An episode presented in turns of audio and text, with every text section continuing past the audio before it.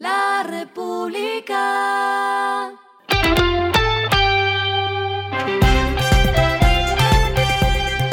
Al final de la jornada, esto es lo que debes saber sobre el comportamiento de los negocios, las finanzas y la economía. Las movidas de hoy fueron.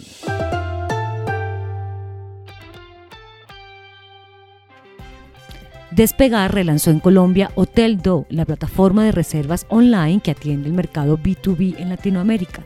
Esta herramienta, con operaciones en Brasil, México, Perú y ahora Colombia, impulsará el crecimiento de la industria turística nacional, ofreciendo múltiples opciones para hospedaje, traslados, actividades, renta de vehículos, entre otros servicios.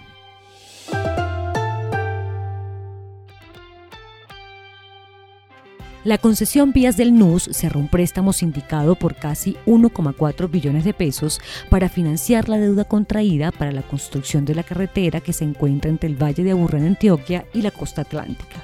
El crédito, que tiene vencimiento en julio de 2030, fue contratado por Bancolombia, Banco de Bogotá, Banco de Occidente y el IDEA. Estos recursos sirven para pagar la deuda que se tiene con los accionistas de la concesionaria, entre ellos el Cóndor y Mincivil.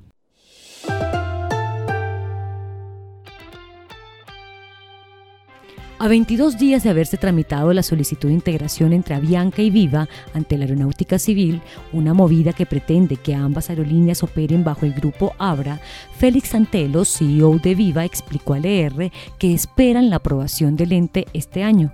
Así lograrían tener una operación en conjunto similar a la del grupo Latán en términos de ruta y flota. El grupo Abra contaría con 188 rutas con conexión a 94 destinos y una flota de 141 aviones que serían los más jóvenes y eficientes de la región. Agregó que la idea es mantener las marcas de forma independiente y que no habrá monopolio. Lo que está pasando con su dinero.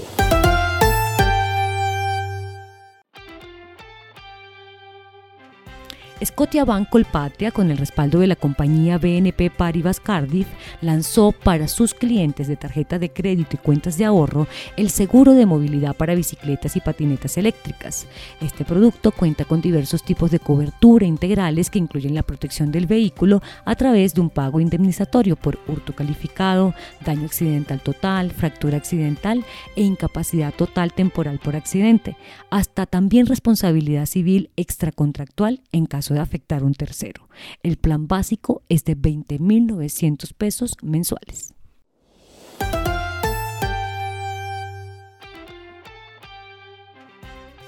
Los indicadores que debe tener en cuenta. El dólar cerró en 4.379,80 pesos, bajó 24,02 pesos. El euro cerró en 4.328,99 pesos, bajó 33,43 pesos. El petróleo se cotizó en 83,35 dólares el barril. La carga de café se vende a 2.356.000 pesos y en la bolsa se cotiza a 2,88 dólares.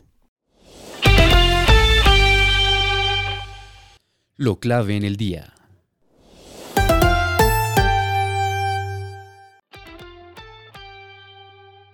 La ministra de Agricultura, Cecilia López, dijo que ayer comenzó la reforma agraria, pero sus anuncios no fueron puntuales. En lo que llamó una primera etapa de esta política, anunció que el gobierno, tal como fue un acuerdo de los diálogos de paz con las FARC, buscará que se entreguen tierras a campesinos, comunidades indígenas y afro, hasta 10 millones de hectáreas. Esto es 4,4 veces la superficie de un departamento como Cundinamarca o 1,5 veces Antioquia.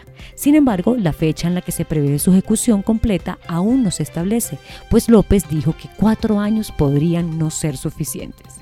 Lo único que precisó fue que en el programa se incluyen 3 millones de hectáreas de tierra nueva, es decir, predios que el Estado aún no tiene y podría conseguir a partir de baldíos, la compra de algunos o incluso los que recupere la Sociedad de Activos Especiales, y otros 7 millones de hectáreas que son del plan de formalización es decir, son terrenos que venían de tiempo atrás de un proceso de reclamación.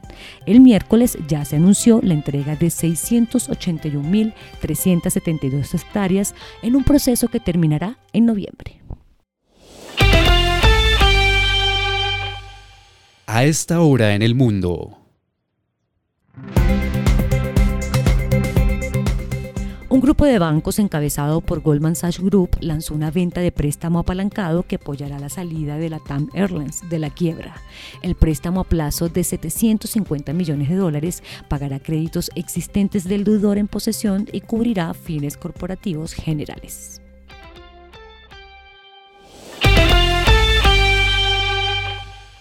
Y el respiro económico tiene que ver con este dato. La República. Y seguimos con el cuento que deja esperanzados a los colombianos de que podrán ver la Fórmula 1 en Barranquilla. Así lo dijo el alcalde de esa ciudad, Jaime Pumarejo, en una entrevista radial donde aseguró que podrían organizar una carrera de Fórmula 1. De ser así, el Gran Premio del Caribe, nombre que recibiría la carrera, se realizaría en 2024 o 2025 y atraería alrededor de 120 mil espectadores por día. Como dicen por ahí, amanecerá y veremos. La República.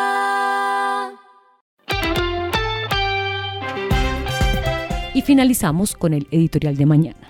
Una reforma agraria no solo es regalar tierra. Se le abona a la ministra de Agricultura que haya abordado el tema de la tierra como una de sus prioridades, pero en un mundo de alimentos caros es mejor enfocarse en producir. Esto fue Regresando a casa con Vanessa Pérez.